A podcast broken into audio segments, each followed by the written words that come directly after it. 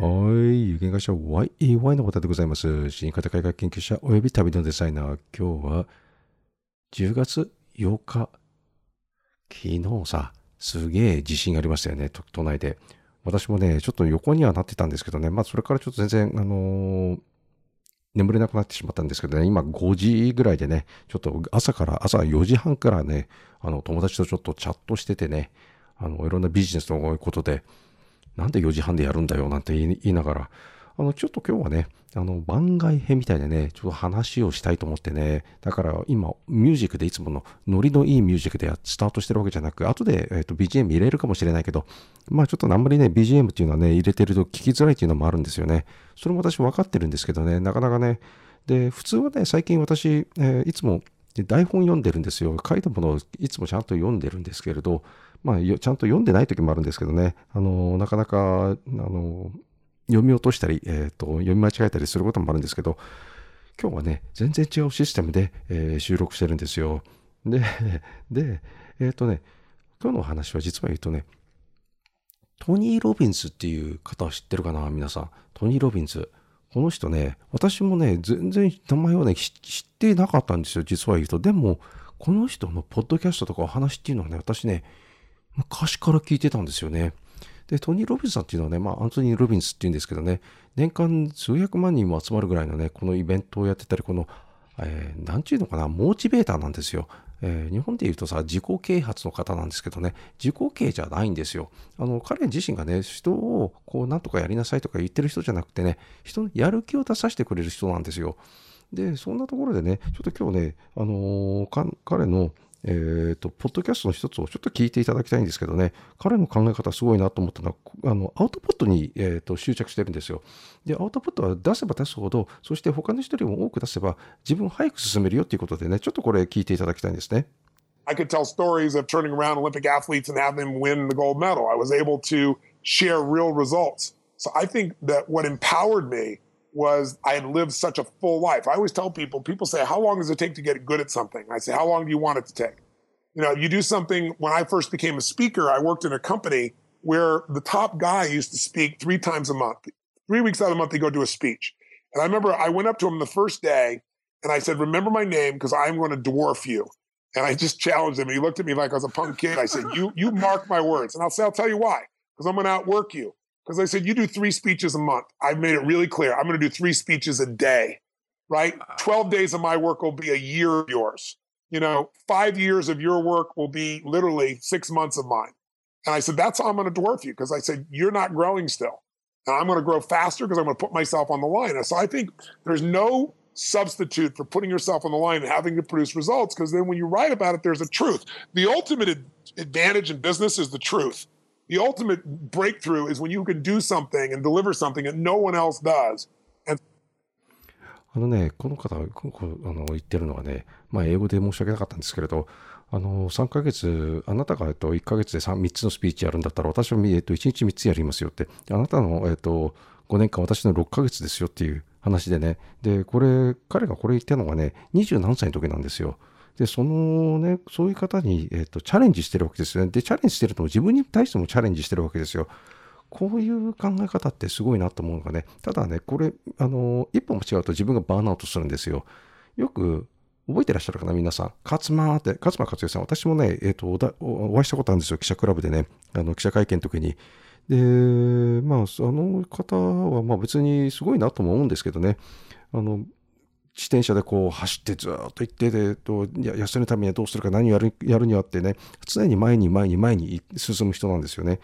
で休むことを知らないっていうのかな。でもみんな女性の人たち勝間になりたかったわけですよね。で勝間さんになるにはさ相当なスタミナが必要な人たち必要なんですよ。であのそれってね生まれ持ったね能力なんですよね。だけどそれを生まれ持った能力だからっつってねこれが自分ができないと思ったらねできないことはないんですよ。ただあの勝間さんみたいにね、えー24時間365日、えーやる必要もないしっていや別にそういうそれをやってもいいっていいんですけれどその自分のペースであるんですよ。ただ自分のペースがどこまで追い込めるかっていう話なんですよね。で、えー例えばね、えーと自分本来だったらポテンシャルが、えーね、このさっき言ったトニー・ロビンスさんが、えー、とスピーチを3つやればいいというねあので自分がねスピーチは3つできなくても、え1個でもいいわけですよね。1個でも2個でもいいわけですよ。ね、それを1日毎日やっていけばいいわけですよね。それだったら、さっき言ってた、え、ー、と、すごい偉い人なんですけどね、この反対側の、えっと、あの、そのトニー・ロビンスがあなたを任せてみせるよっていう話をされた方がね、この方が、えっと、1ヶ月で3つしかやらなかったところ、彼は1日3つやってたわけですよね。そうすると、ガンガンガンガンアウトプットが出てくるわけですよ。自分はそんなことやる、あの、じゃあ、1ヶ月で3つやるんだったら、あの、あなたがその勝間さんみたいにね、とか、と、私3つ、4つできるわ、ね、それをやる必要もなくてね、あの、じゃあこの人が3つできるって言ったら、最初はね、助走して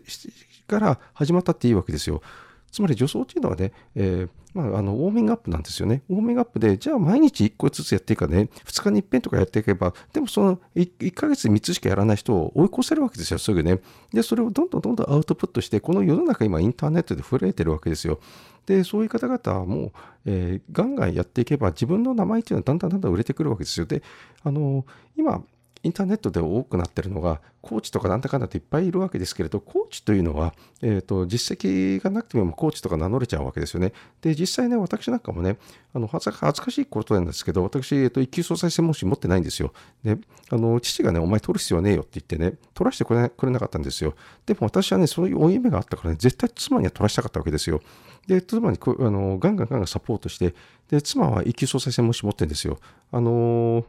かといってね、じゃあ、彼女彼女が妻がと、はいきちんと司会できるかって言ったらね、私はね、あんたの司会は聞きたくない。俺の方がうまいよってね、やるんですけれど、ただそういうのも、あの、これは爆発だ、爆発なんですよね。で、そういうのをね、ガンガンガンガンやっていけばうまくいくんですよ。まあ、そういうところね、あの、アウトプット。で私も、あの、ポッドキャストをね、こう、えっ、ー、と、100以上出してるんですよ、実は言うとね。何個かな？えー、まあ、あの、YY 湘南の方でも、えー、結構30個ぐらい出してるのか、30、40近く出してるのかな。で、こっちのあのサウンドクラウドでも、えー、100何個ぐらい出してるので、ただね、こう、あのー、まあ、ミュージックのこうやりながら、え、BGM を作りながら後から入れ込んだりね、大変なんですよ。ただこあ、あとね、スタンド FM もありますしね。で、YouTube だってそうです。結構あれだしね、200か300ぐらいね、アップしてるはずなんですよ。まあ、そのぐらい言ってるかな。まあ、そんなことをやってるので、あの、やればやるだけ自分の糧となるんですよね。だからこそ、やったもん勝ちなんですよ、今の時代。で、あの、そうしたらね、結果がついてくるわけですよね。走ってる人っていうのは結果がついてくるわけですよ。止まってる人っていうのはもうそこで終わってしまってるわけですけど、ただ、どうやってやるか、今でしょうなんですよ。あの、林先生じゃないけど、今でしょう、今からスタートすれば遅くないわけですよ。だからこそ、あの、どんどんどんどんポッドキャストっていうのはやっていけばいいのかなと思ってるんですよね。ただ、あの、